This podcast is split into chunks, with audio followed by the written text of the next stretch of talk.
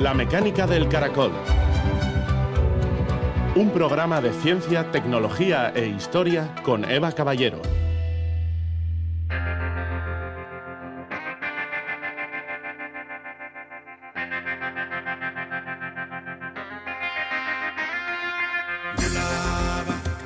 La antigüedad y el tamaño del cosmos están más allá de la comprensión humana.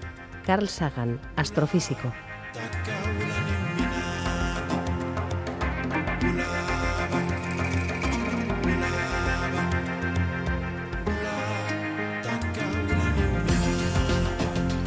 Gabón prometió revolucionar el conocimiento del universo y en un año y medio de observaciones, desde luego, lo ha conseguido. Aprovechando que se acerca el segundo aniversario del lanzamiento del telescopio espacial James Webb, vamos a repasar los principales hitos científicos y tecnológicos de esta misión, desarrollada y gestionada de forma conjunta por la Agencia Espacial Europea, la canadiense y la NASA.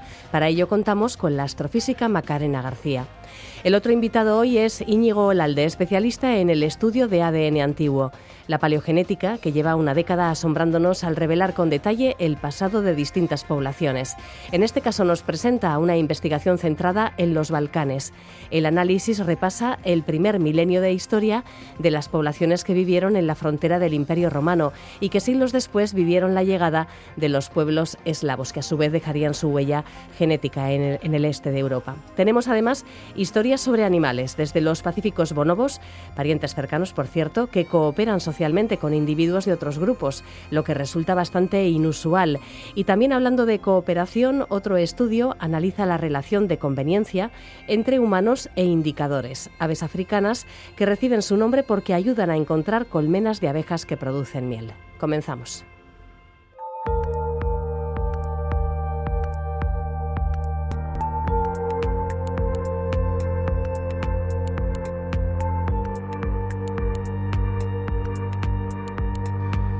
Una de las últimas imágenes captadas por el telescopio espacial James Webb que hemos podido ver muestra con un detalle sin precedentes el interior de una supernova. Nunca antes se había obtenido una observación de una estrella que explotó con este nivel de detalle y es una prueba más de las extraordinarias capacidades de este telescopio, de cuyo lanzamiento se cumple en dos años el próximo 25 de diciembre.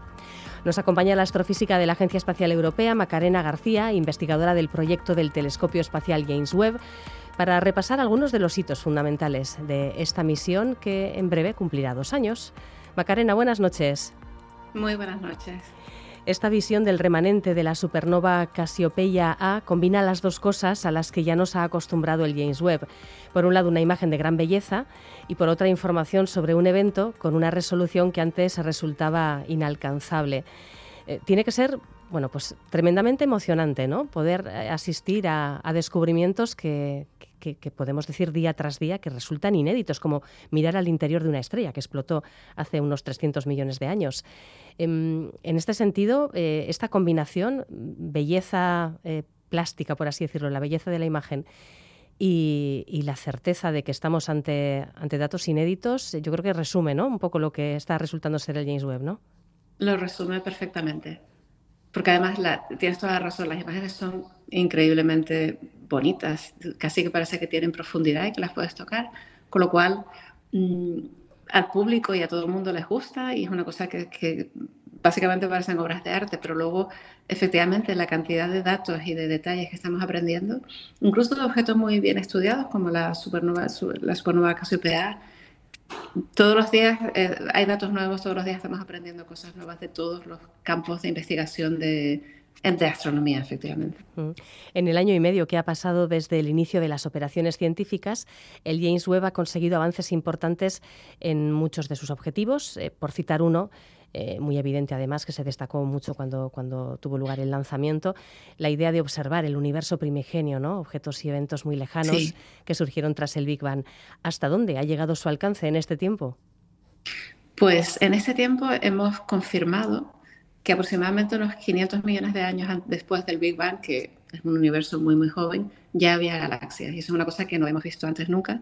Y ahora realmente el reto es entender cómo esas galaxias se formaron en ese universo tan joven, cómo se formaron los agujeros negros supermasivos y realmente seguir observando y seguir empujando los límites del telescopio para ver qué hay más allá de esas galaxias, a ver si hay algunas que son todavía más jóvenes. Podría llegar incluso más atrás en el tiempo y en el, en el espacio. Claro, eh, a partir de ahora la misión cada año va a ser un poco mm, empujar los límites de lo que hayas hecho el año anterior. Eh, construir, o sea, utilizar la información del año anterior y la nueva ciencia que se descubre para tomar más datos y conseguir explicarla. Y va a ser un proceso de, iterativo, digamos, pero muy interesante.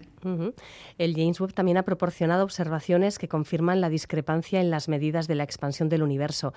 ¿Qué es esto de que hay medidas que no cuadran y, qué papel juega el telescopio en este análisis? Pues sí, eh, de hecho es, es muy interesante porque el universo se expande y si mides la velocidad con la que se expande con diferentes métodos, uno de ellos sería la utilizando la radiación del fondo cósmico de microondas y el otro sería utilizando cefeidas, que son un tipo de estrellas, pues esos dos métodos dan resultados diferentes. Entonces, eso, primero de todo, eso ya es una cosa que el telescopio espacial Hubble eh, había enseñado, pero ahora el web lo ha confirmado. Tiene datos con mayor resolución y un poco son más precisos y se ve que efectivamente hay una discrepancia. ¿Qué nos está diciendo? pues que tenemos que seguir investigando a ver por qué. Quizás sea la presencia de energía oscura, quizás sea que tenemos que usar otros métodos. Realmente no creo que haya una respuesta clara, pero lo que sí sabemos es que los datos existen, los datos lo confirman y ahora tenemos que seguir un poco investigando el por qué y cuál es el motivo. Otra cuestión interesante tiene que ver con el análisis de la formación de estrellas y planetas. Es otro de los grandes objetivos del telescopio James Webb. ¿Qué novedades ha habido en torno a este tema? Bueno, la formación de estrellas y planetas, muchísimo, porque por primera vez estamos viendo un poco lo que decías antes, eh, con esta resolución y detalle, nacimiento de estrellas y observando discos donde se forman planetas. Las estrellas y los planetas se forman a partir de nubes de gas muy grandes, nubes de gas y polvo que empiezan a colapsar y se forman en un disco.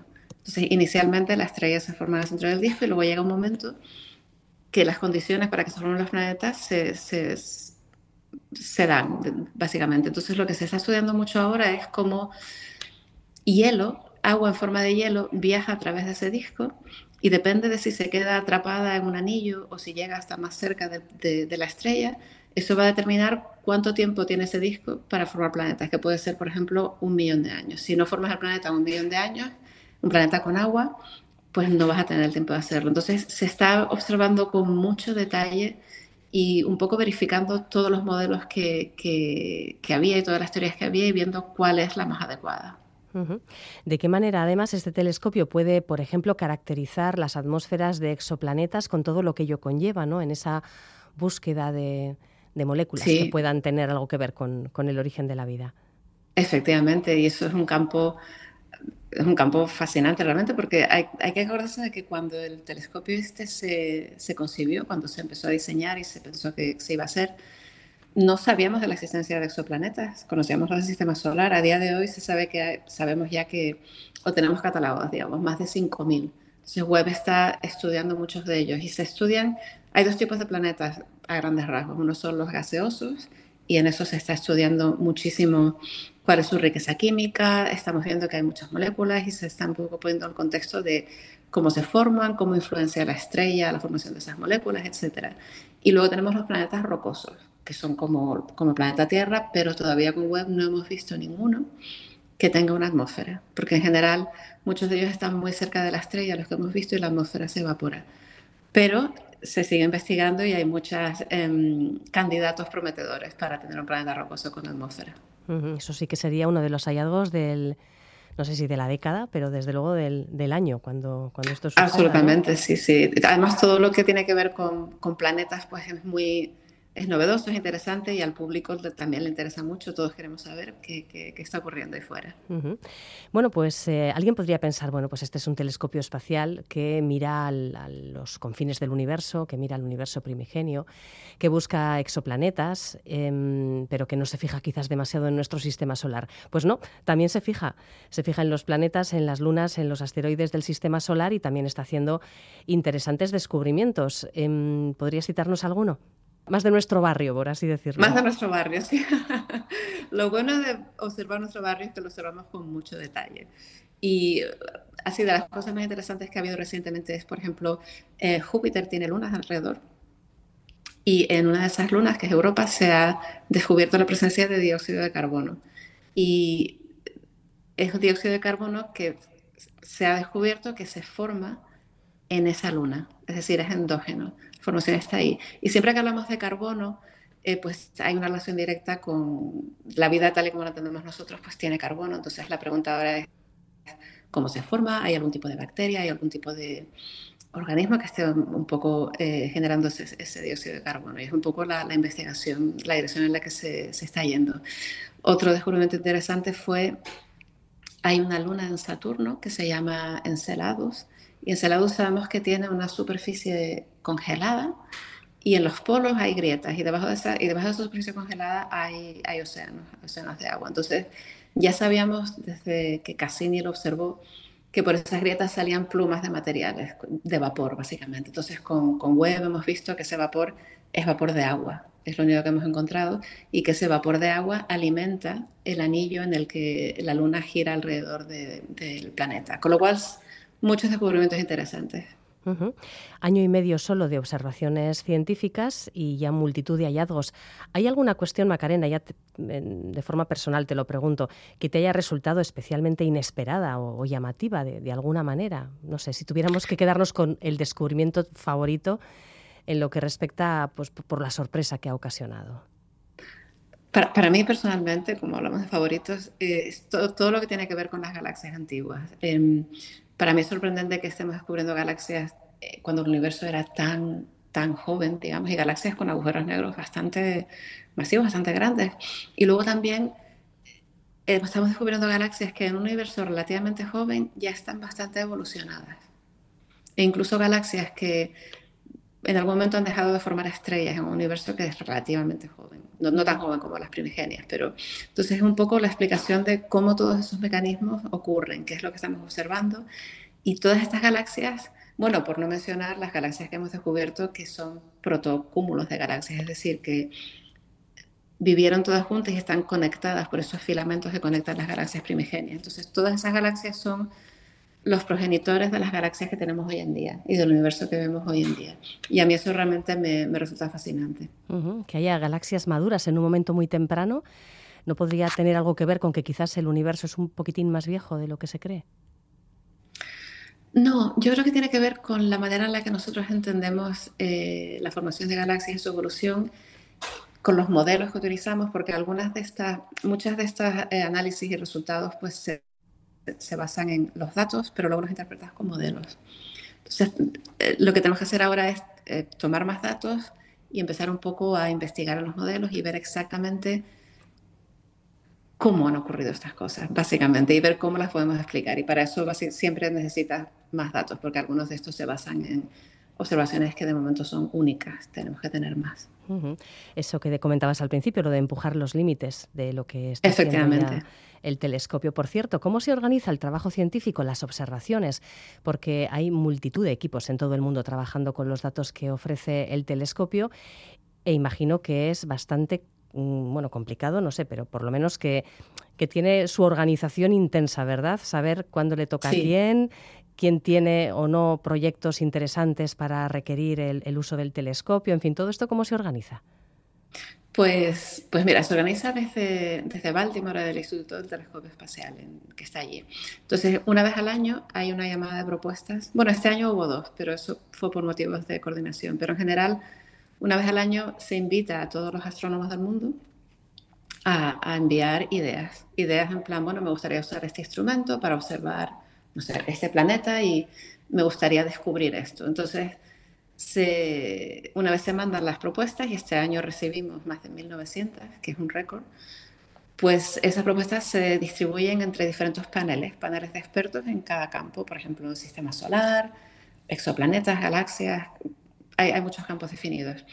Esos expertos revisan las propuestas sin saber quién las envía, es decir, es un proceso con doble ciego y se hace para evitar sesgos. Eh, y esos paneles, basándose solo en el mérito científico de la propuesta, y si ellos creen que el telescopio puede hacerlo, pues seleccionan eh, las que se van a observar.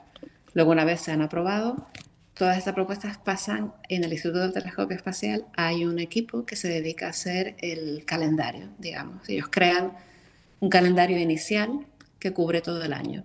Entonces le dicen a los investigadores de las propuestas, bueno, pues tu observación va a ser no lo sé, en abril de 2024, cuando sea. Y se espera ahí. Siempre es algo flexible porque aunque hagas un calendario de un año, pues tienes que tener en cuenta que puede haber sorpresas. Por ejemplo, una supernova que explota o una estrella de neutrones, lo que sea, que lo quieres observar. Entonces, cuando ocurren esas cosas interesantes, pues se puede, se puede intercalar esas observaciones entre, en medio de las del plan nominal. Y básicamente cada semana o dos semanas se sube un plan nuevo y el telescopio lo observa. Y a diario nos comunicamos con él aproximadamente ocho horas para descargar todos los datos. Esos datos llegan a Tierra utilizando una serie de antenas eh, distribuidas en, alrededor del mundo, en California, en Madrid y en Australia. Y una vez hemos recibido los datos, pues se procesan de manera automática y se, se distribuyen en un archivo. Y los astrónomos tienen acceso al archivo. Pues hasta Madrid precisamente ha viajado un equipo de este instituto del Telescopio Espacial James Webb para reunirse con eh, científicos locales. Eh, habéis, ¿En qué habéis trabajado, Macarena? Pues mira, hemos estado en ESAC, que es la sede de la Agencia Espacial Europea en Madrid, y han venido astrónomos españoles, por supuesto, pero también de, toda Europa, para aprender y para mm, hacerse más expertos en cómo tratar los datos del telescopio. Hemos dado una especie de sesiones entre los tipos de observación que son más populares, y les hemos enseñado cómo trabajar con los datos, cómo realmente alcanzar el máximo potencial eh, científico de esos datos para que ellos ya vuelvan a casa, entrenen a sus, a sus grupos y produzcan datos científicos de alta calidad. Hemos mencionado los hitos científicos de este telescopio, pero desde el punto de vista tecnológico también pues ha resultado mm, ser bueno, muy superior a lo esperado, ¿no? Su calidad óptica, la sensibilidad del telescopio es eh, en todo caso bueno, pues, pues un, hito de la ingeniería espacial también. Y nos preguntamos durante cuánto tiempo puede seguir funcionando correctamente el James Webb, como sea tan, tan eh, bueno, pues potente como el Hubble, que ahí sigue dándolo todo, pues podemos tener unos cuantos años por delante ¿no? de trabajo. Tenemos unos cuantos años. Mira, el requerimiento, todas las misiones tienen un requerimiento de vida. El requerimiento eran cinco años. Antes del lanzamiento pensábamos que llegaría hasta diez por el combustible que tenía a bordo. Como el lanzamiento fue tan perfecto en, cuestión de órbita y optimización del combustible, y por cierto fue un lanzamiento europeo desde la Guayana francesa, pues se ahorró mucho combustible y ese combustible se utiliza para mantenerlo estable en la órbita, con lo cual ahora pensamos que va a durar mínimo 20 años. Pues 20 años eh, como primera idea, pero que... Exacto, ojalá que sean muchos más. El Hubble ha tenido una avería y, por, lo previsto vuelve a funcionar, con lo cual, en fin. Eh, sí, tuvo ahí un problema con un giroscopio, pero ya está otra vez en marcha. Sí, sí. Por cierto, que en alguna ocasión se han combinado los dos, ¿no? Para realizar observaciones conjuntas. Sí, sí, sí. Pues la primera vez que se combinaron fue en, en 2022 para observar no sé si recuerdas la misión esta de la NASA que se llamaba DART, que básicamente mandaron una nave a interceptar un, asteroide para desviarlo de su órbita. Y era una especie de proyecto para demostrar si se podía hacer eso o no. entonces los dos, el James Webb y el Hubble, lo observaron. Y fue, vamos, fue espectacular. Y por cierto, lo desviaron de la órbita. Más recientemente ha habido una publicación muy bonita sobre cúmulos de galaxias, un campo profundo que, por cierto lo llaman el, de Navidad, porque tiene muchos colores y ahí combinan el Hubble y el Webb. Sí, muchas de las imágenes se podrían recortar y colgar en un árbol, ¿eh? porque parecen literalmente bolas de Navidad en muchos casos. Bueno, y, y, hablando del futuro, por ejemplo, algún objetivo interesante para 2024 que podamos ya apuntar. Pues Básicamente se va a continuar investigando las áreas donde ha habido, donde se han abierto preguntas. Por ejemplo, cuando vamos a ver un planeta con atmósfera, eso se va a seguir buscando. Em, existen y podemos ver las primeras estrellas que se crearon en el universo. Eso las llamamos de población 3. Son estrellas que en, teoría se crearon con materiales muy primigenios, hidrógeno, helio, y hay indicios de que quizás estén en algunas galaxias, pero todavía no las hemos confirmado va a haber muchos estudios en esa dirección y sobre todo estudios un poco empujando los límites de, del telescopio y un poco que, más profundo, más sensibilidad, muchos más datos. bueno, pues eh, seguramente, bueno, aquí en este programa prácticamente cada semana, no sé, pero cada 15 días hablamos de alguno de los artículos que se produce con datos del James Webb, porque evidentemente hay una producción increíble de, por, por, interesante, pero sobre todo también por amplia. Hay publicaciones de artículos casi cada semana y y realmente se le podría dedicar un programa semanal a James Webb sin ningún problema. Pues me alegro, me alegro que, le dediques tiempo. Con todo lo interesante que supone. Macarena García, científica del proyecto James Webb eh, Telescopio Espacial, es eh, astrofísica de la, de la, Agencia Espacial Europea y trabaja en, en ese instituto de Baltimore, desde donde gestionan todo lo que tiene que ver con este increíble instrumento, el telescopio espacial James Webb. Pues que vaya muy bien. Saludos, Macarena. Saludos y muchísimas gracias.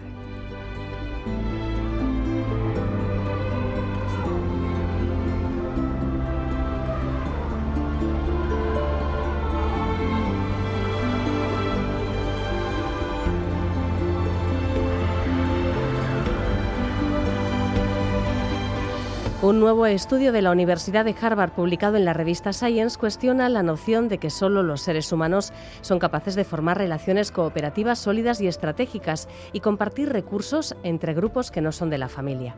Investigadores de la Universidad de Harvard y del Centro Alemán de Primates han examinado el comportamiento prosocial de los bonobos, uno de los parientes vivos más cercanos de la humanidad, y han descubierto que su cooperación se extiende más allá del propio grupo y que abarca diferentes grupos, más allá de la familia.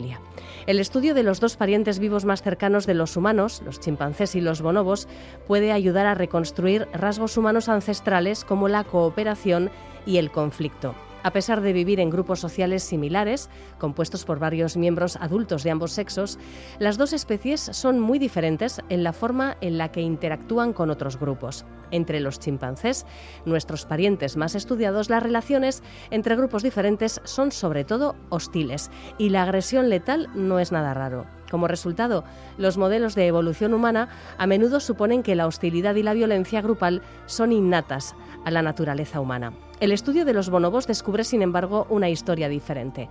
Los bonobos, que por cierto están en peligro de extinción, son muy difíciles de estudiar en su hábitat natural, ya que solo viven en zonas remotas y en gran medida inaccesibles en la República Democrática del Congo. Cuando diferentes grupos de bonobos se encuentran, suelen viajar, descansar y alimentarse juntos. A diferencia de los chimpancés, los investigadores que los han estudiado no han observado disputas entre bonobos que conduzcan a agresiones letales. Al rastrear y observar múltiples grupos de estos animales, les ha sorprendido los notables niveles de tolerancia que hay entre miembros de grupos diferentes, una tolerancia que allana el camino para conductas cooperativas prosociales, como formar alianzas y compartir alimentos en grupos, un marcado contraste con lo que se ve en los chimpancés. Este estudio encuentra que los bonobos no interactúan de forma aleatoria entre grupos. En cambio, la cooperación ocurre con unos pocos elegidos. Preferiblemente interactúan con miembros específicos de otros grupos que tienen más probabilidad de devolverles el favor, lo que resulta en fuertes vínculos entre individuos. Estas conexiones también son aspectos clave de la cooperación cuando se observa a las sociedades humanas. Los autores de este estudio enfatizan las similitudes entre la cooperación social de los bonobos y la de los humanos. Los animales muestran que la guerra constante entre grupos vecinos no es necesariamente un legado humano y que no es evolutivamente inevitable.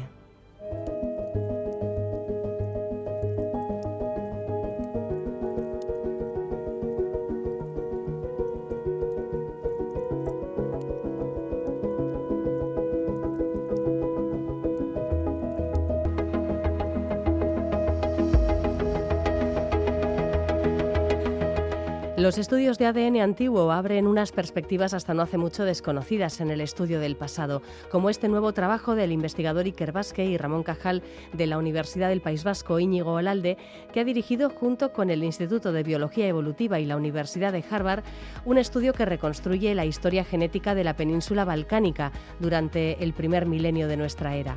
Un tiempo en el que, como en otras zonas de Europa, la expansión de Roma modeló las poblaciones de los territorios que ocupó. Hola, buenas noches, Gabón Íñigo. Gabón. Las muestras de ADN que habéis estudiado y que habéis obtenido, ¿de cuántas personas proceden y de qué zonas? Pues hemos analizado para este trabajo 146 individuos y proceden prácticamente todos de lo que es ahora Croacia y Serbia. Cuando Roma incorporó los Balcanes a su territorio, esta zona se convirtió en una región de frontera y también en el destino de personas que emigraron desde otros lugares, a veces incluso desde lugares bastante lejanos. Además de la población local ancestral que habéis podido identificar, ¿qué otras ascendencias habéis podido localizar en, estos primeros siglos de, nuestra era, durante, podemos decirlo, durante el mandato de Roma en los Balcanes? Sí, pues como dices, más o menos la mitad de los individuos que hemos estudiado de esa zona, pues eran descendientes de las poblaciones que vivían allí antes de los romanos, pues de las tribus que se conoce como las tribus ilirias, digamos la gente local, ¿no? Y luego además, algo que nos sorprendió bastante es que eh, casi la, la otra mitad era gente que procedía de lo que es ahora, digamos, Turquía, de la costa del mar Egeo de Turquía, lo que era en, su momento era la provincia de, de Asia Menor, que de hecho, había ciudades bastante grandes, tenemos Éfesos, Pérgamos, era un centro demográfico bastante grande. Pues lo que hemos eh, detectado es que hubo un gran flujo de población desde, desde la, parte oriental del imperio, de esta zona, hasta eh, la zona que nosotros hemos estudiado, que sería como, digamos, la periferia del imperio, muy cerca de la, de la, del Limes, que era el, Danubio, que digamos que actuaba como de frontera del imperio de frontera del imperio que, tenía al otro lado a los pueblos, a los llamados pueblos bárbaros, ¿no? ¿Os ha salido alguna referencia de personas que podían proceder precisamente del más allá del, de este límite del Danubio? Sí, hemos detectado incluso bastante antes de la desintegración del imperio, de la, al menos de, la parte occidental del imperio, ya empezamos a ver algunos individuos que claramente vienen del norte, vienen de más allá de, la frontera. Y esto más o menos ya lo sabíamos porque en las fuentes históricas ya nos hablan, ¿no? Que no fue de repente un día se levantó el imperio y fue invadido por todas estas poblaciones de más al norte, sino que fue un proceso gradual. Al principio eh, llegaron a pactos con el emperador, se asentaban unos pocos y así fue poco a poco hasta que al final el imperio se desintegró. Pero, y nosotros detectamos exactamente eso. Ya antes ya vemos individuos que claramente son individuos de ascendencia pues, germánica e incluso de las, de las estepas del, del Mar Norte. ¿Os ha salido alguien, creo que podría haber sido del pueblo conocido como los hunos? Ese es un caso muy curioso porque eh, los hunos se sabe que practicaban una, eh, unas modificaciones en el, en el cráneo, es decir, les ponían una especie de vendaje, sobre todo a los niños, y acababan con el cráneo muy, muy estirado. Entonces, eh, cuando excavaron los arqueólogos esos esqueletos claramente vieron que estaba el cráneo totalmente, pues eso, muy estirado. Es una, una forma muy característica. Y cuando hemos analizado eh, el ADN, vemos que eh, claramente eh, provienen de la zona de, la, de, las estepas, más o menos de donde venían los unos. Así que es un caso en el que cuadra ¿no? la, el análisis antropológico del esqueleto con el análisis genético. Eh, lo que nos muestra es eh, un territorio pues permeable en el que circulaban personas de lugares que podían ser incluso muy lejanos. Os han aparecido incluso individuos de ascendencia africana, como un adolescente que quizás llegó a los Balcanes como soldado. Sí, tenemos tres individuos. Esto era eh, casos más esporádicos, no es como el tema que hemos hablado de, la parte oriental del imperio, que sí que fue algo, eh, un, impacto demográfico muy grande. En el caso de los individuos africanos era algo más eh, esporádico, como digo, y hay uno de ellos, por ejemplo, sabemos que genéticamente claramente lo localizamos en el, más o menos en lo que sería ahora Sudán el este de África, lo que era la antigua Nubia, que no formaba parte del imperio, pero digamos estaba cerca, cerca de la frontera. Y como dices, es un individuo que murió pues con 14, 15 años y fue enterrado curiosamente con una, mm, eh, con una lámpara de aceite que usaban para, para alumbrarse que tiene dibujada una, un águila. Y el águila sabemos que es el símbolo de las, de las legiones romanas, no solo, también se hace referencia a Júpiter, entonces pues podemos elucubrar si, si llegó allá como parte de, de un contingente militar, quizás no a ser legionario, porque en esa época para ser legionario tenías que ser ciudadano romano, pero quizás para participar en, las, en, los auxiliares, digamos, las tropas que, ayudaban a, las, a las legiones. Esto es un poco una hipótesis, pero nunca, probablemente nunca lleguemos a saber por qué un individuo de tan lejos, del este de África, acabó muriendo con 15, 16 años justo en la frontera norte del imperio. Es muy interesante porque combinar los datos genéticos con las evidencias arqueológicas, como eh, por ejemplo, la, existencia de objetos eh, hallados en las tumbas, pues eh, puede ayudar a, entender si estas personas de alguna manera podían estar integradas en la sociedad. Sí, tenemos, en este caso tenemos un ejemplo muy bonito. Esta gente que llegaba de Anatolia las vemos en, digamos, en, en bastantes tipos de tumbas, más pobres, más ricas, pero sí que tiene una tendencia, al menos en nuestro, en nuestro proyecto, las hemos encontrado sobre todo en tumbas más ricas. Y un ejemplo es un, em, un sarcófago de piedra muy, muy bonito y que estaban en el que se enterraron un hombre y una mujer y era súper rico, es decir, tenía eh, cuatro monedas de bronce, un ungüentarium, tenía un, anillos eh, pendientes de oro, eh, un, espejo de plata, tenía 151 cuentas de oro, 126 perlas, es decir, era riquísimo.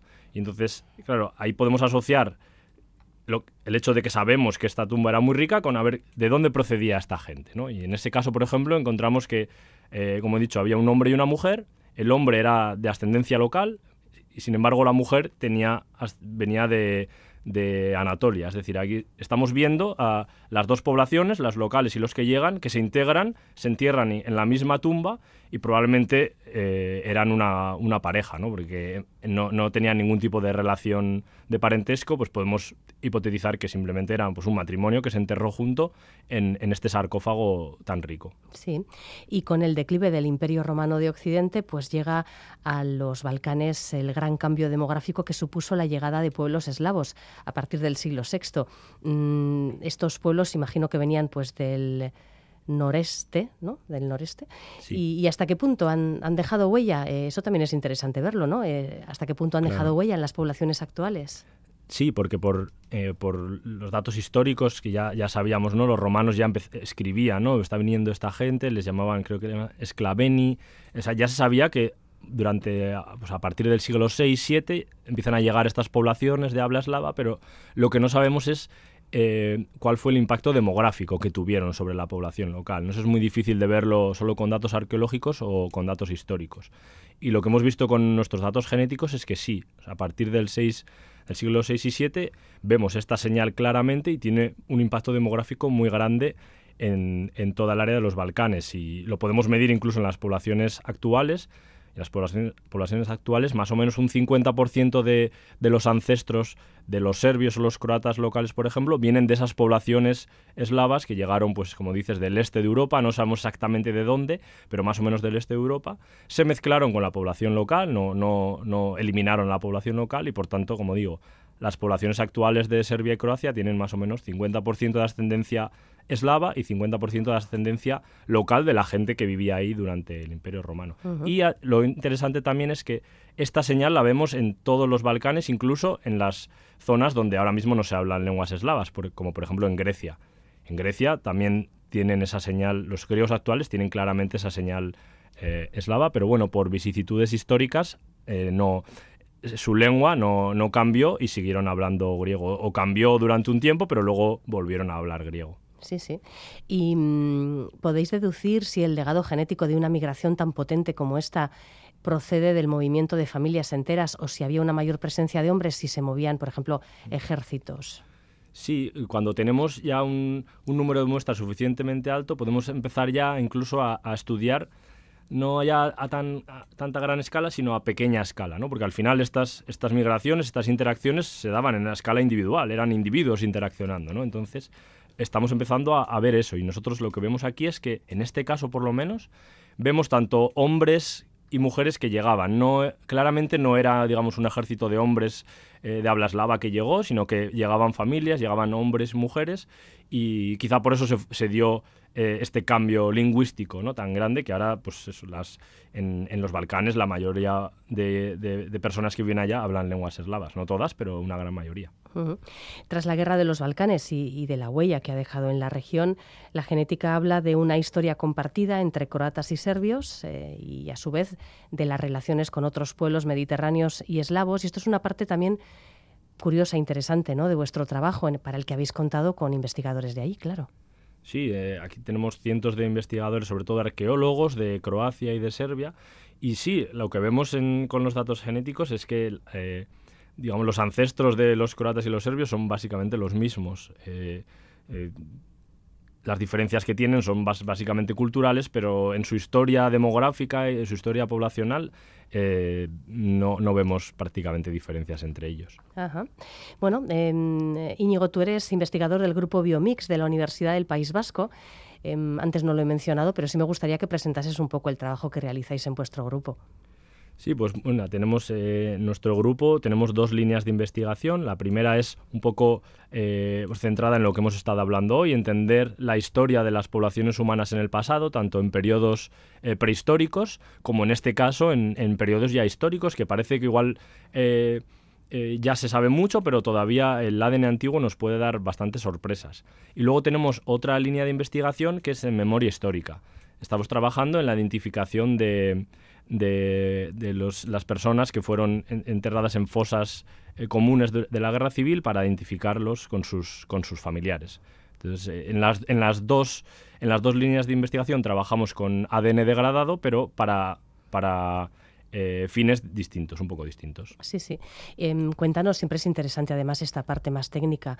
cuéntanos cómo, cómo de viable es conseguir ADN em, pues, apto para una investigación de este tipo de una persona cuyos restos pues, fueron enterrados, no sé, hace 1800 años, por ejemplo. Em, ¿Dónde conseguís las, las, muestras más viables? Eh, bueno, ¿cómo, ¿cómo es el proceso? Sí, pues ya llevamos unos 10 años con estas tecnologías, entonces ya sabemos un poquito eh, qué tipos de hueso nos dan mejores resultados. Y, y, claramente sabemos que donde mejor se preserva el ADN es en el, en lo que llamamos el hueso petroso del, hueso temporal, es decir, la, en la zona de hueso que rodea al oído interno. Es el hueso más denso del, cuerpo humano y es donde mejor se preservan eh, el ADN. Entonces, ya ahora que sabemos eso, pues tenemos bastante éxito cuando intentamos recuperar ADN de, de individuos antiguos. No siempre funciona, hay muchas veces que el ADN por diversas razones no se ha preservado, pero ya tenemos una tasa de éxito bastante grande. Interesante. Y cuando os centráis en el conocimiento del ADN de poblaciones antiguas, eh, hablabas de la prehistoria, eh, cuando ya estamos hablando de tiempo histórico, os centráis mucho más en, en los primeros siglos del primer milenio, quiero decir, hasta, ¿hasta qué época más reciente habéis podido llegar, más o menos? Bueno, sí, ahora estamos sobre todo interesados en el primer milenio. Pero bueno, esto estamos yendo de más atrás a más adelante. Hace, pues, hace 10 años, cuando empezaron estas técnicas, lo primero que fuimos es a la prehistoria, porque al final es donde menos se sabe, solo tenemos los datos arqueológicos. En la época histórica tenemos además todos los datos históricos, pero todavía, como he dicho antes, hay muchas cosas eh, por conocer y ahora sobre todo estamos en el primer milenio, pero quizás dentro de cinco años hablamos y te digo, Eva, y ahora estamos ya en el, en, pues del año 1000 al, al presente, ¿no? Porque todavía incluso en esas épocas también hay, hay cosas interesantes para conocer. Sí, sí. Bueno, y además es que os están saliendo datos muy interesantes sobre migraciones en ocasiones eh, masivas, ¿no? Eh, parece que la globalización se ha inventado en el siglo XX o como mucho en la época de los grandes descubrimientos en el siglo XVI, pero, pero no. La verdad es que ya el Imperio Romano era aquello un, frenesí de gente yendo y viniendo, ¿verdad? Sí, claro. Allá donde miramos siempre encontramos que no, es, de extrañar ¿no? que el ser humano es, un, es, una raza de migrantes. Eh, nacimos en, África y ahora estamos repartidos por todo el mundo y eso se repite en todas las épocas. Como bien dices ya, igual dentro de los últimos 500 años, claro, la mejora de, las, los medios de, locomoción, primero pues los barcos que nos permitían ir al otro al otro continente, eh, pues eso ha acelerado todo, pero ya desde la prehistoria eh, la, migración es, algo que está es consustancial con el ser humano. Sí, sí. Bueno, y una curiosidad, ¿cómo os em, decantáis por una investigación en, una zona geográfica, en otra, en un tiempo, en otro? Quiero decir, por ejemplo, ¿cómo surge la idea de, estudiar el ADN de, poblaciones balcánicas? O no sé, ¿cómo, centráis el, ámbito de estudio en el que, en el que os interesáis? Pues mira, en, este caso es el, que fue mi director de tesis, Carlos Lalueza, que está en, que es ahora el, director del Museo de Ciencias Naturales de Barcelona, pues estaba un día en su despacho y un, y un colega que trabajaba en el, en el mismo edificio, que no, no, no, trabaja en, en temas de, de, historia, pero entró en su despacho y le dijo que... Eh, él tenía unos contactos de, de, unos arqueólogos que estarían muy interesados en, en, analizar estas muestras y pues así empezamos. Muchas veces es pues porque estableces un contacto con otro investigador que te habla de unas muestras, te empiezas a interesar por ese periodo y así suelen surgir los proyectos. No siempre es que tú lo piensas, ¿no? A veces es pues un poco más de, de, manera casual. Claro. Bueno, necesitáis muestras de, extraídas por arqueólogos, ¿no? Entonces... Claro, sí. Nosotros todos los proyectos que empezamos es a través de una colaboración con, con arqueólogos que son los que escaman las muestras con, con, muchísimo trabajo, muchas veces muchas penurias, o sea, es un trabajo que muchas veces es invisible, pero es imprescindible para el trabajo que nosotros hacemos. Y luego además en estos periodos eh, más históricos, también tenemos que, establecer eh, colaboraciones con, historiadores, que son los que conocen eh, estos periodos en profundidad. Ya, decía al principio que estos estudios de ADN antiguo abren unas perspectivas que hasta hace, pues eso, una década eran, eran ciencia ficción, ¿no? El, el, saber si una persona enterrada con otra podía proceder de la misma población desde el punto de vista genético o era un emigrante. Era, en fin, era, era un poco misterio, había que estudiar si había algún tipo de artefacto enterrado con esa persona, o, pero bueno, aún así era muy complicado, era muy complicado. Ahora esto es, vamos, un, un mundo de fantasía, Íñigo. todo, lo que podéis saber. Sí, para todos estas historiadores, arqueólogos, para los que se dedican al estudio del pasado, pues estas técnicas es como un sueño, porque eh, les dan muchísima información que antes era imposible de, obtener. ¿Cuál es el estudio más peculiar en el que has trabajado? Que llevas ya unos años, tú también, ¿no? ¿Verdad? Sí, yo ya llevo ya pues 11 años ya trabajando en esto. Pues hay bastantes. ¿eh? ¿eh? me acuerdo durante mi tesis doctoral, por ejemplo, analizamos una, eh, una calabaza que se suponía que contenía sangre de, de Luis XVI. hay, cosas bastante, bastante curiosas. Luego no haya, cuando analizamos los datos, ahí había ADN de bastantes personas, así que no, no, igual de alguna de ellas era el rey, pero era muy difícil de saber. Pero bueno, siempre hay eh, estudios bastante curiosos. Bueno, de hecho, recuerdo que, esa historia la cuenta Carles Lalueza Fox en un, en un libro, ¿verdad? Sí, sí, sí, En un librito sobre la genética de, los, de las casas reales. sí, sí, eso da para mucho. Bueno, es que una casa real en realidad es un, es un sitio especialmente, es una familia real, es un sitio especialmente interesante para, para hacer análisis de ADN de endogamia y de estas Sí, si nos dejaran estaríamos encantados, solo que va, a estar bastante complicado porque igual destapamos cosas que no, que no les hacen mucha gracia. Ya, bueno, eso y las reliquias. Las reliquias de la iglesia tampoco es mal sitio para, para hacer análisis de ADN a ver qué sale, ¿no? Sí, sí. Complicado también, complicado. Bueno, quizás algún día. Íñigo Lalde, muchísimas gracias por este ratito. Gracias. Gracias a ti. saludo.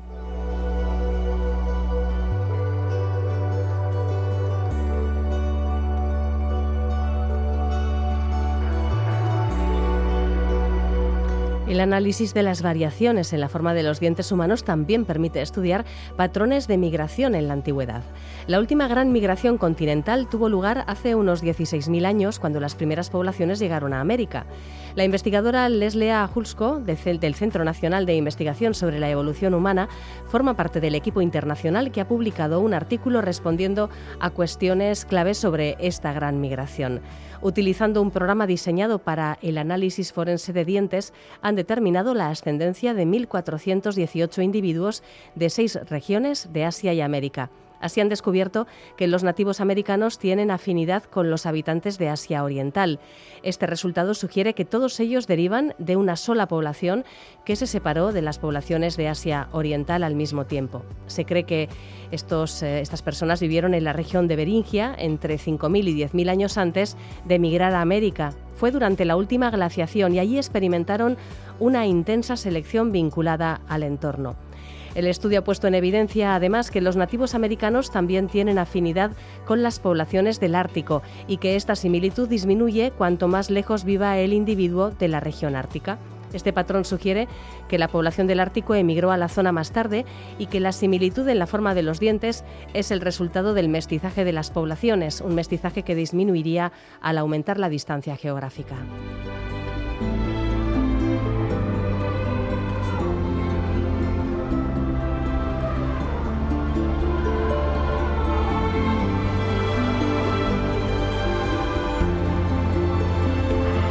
Zoológica.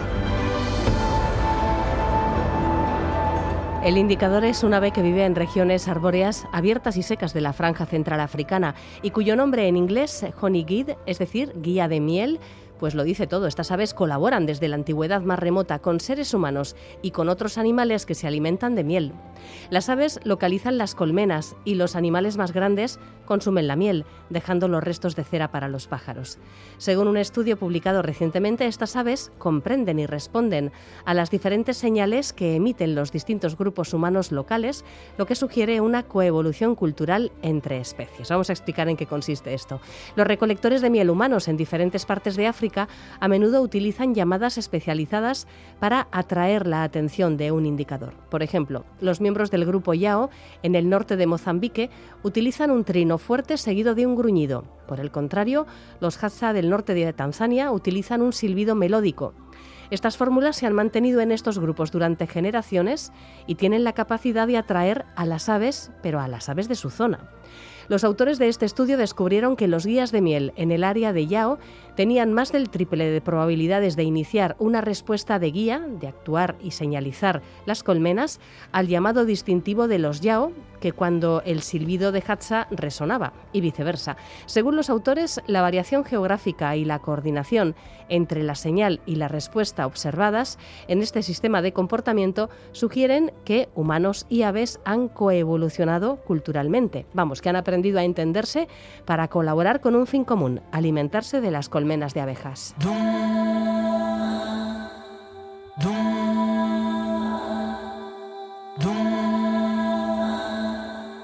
Mujeres Conciencia, con Marta Macho.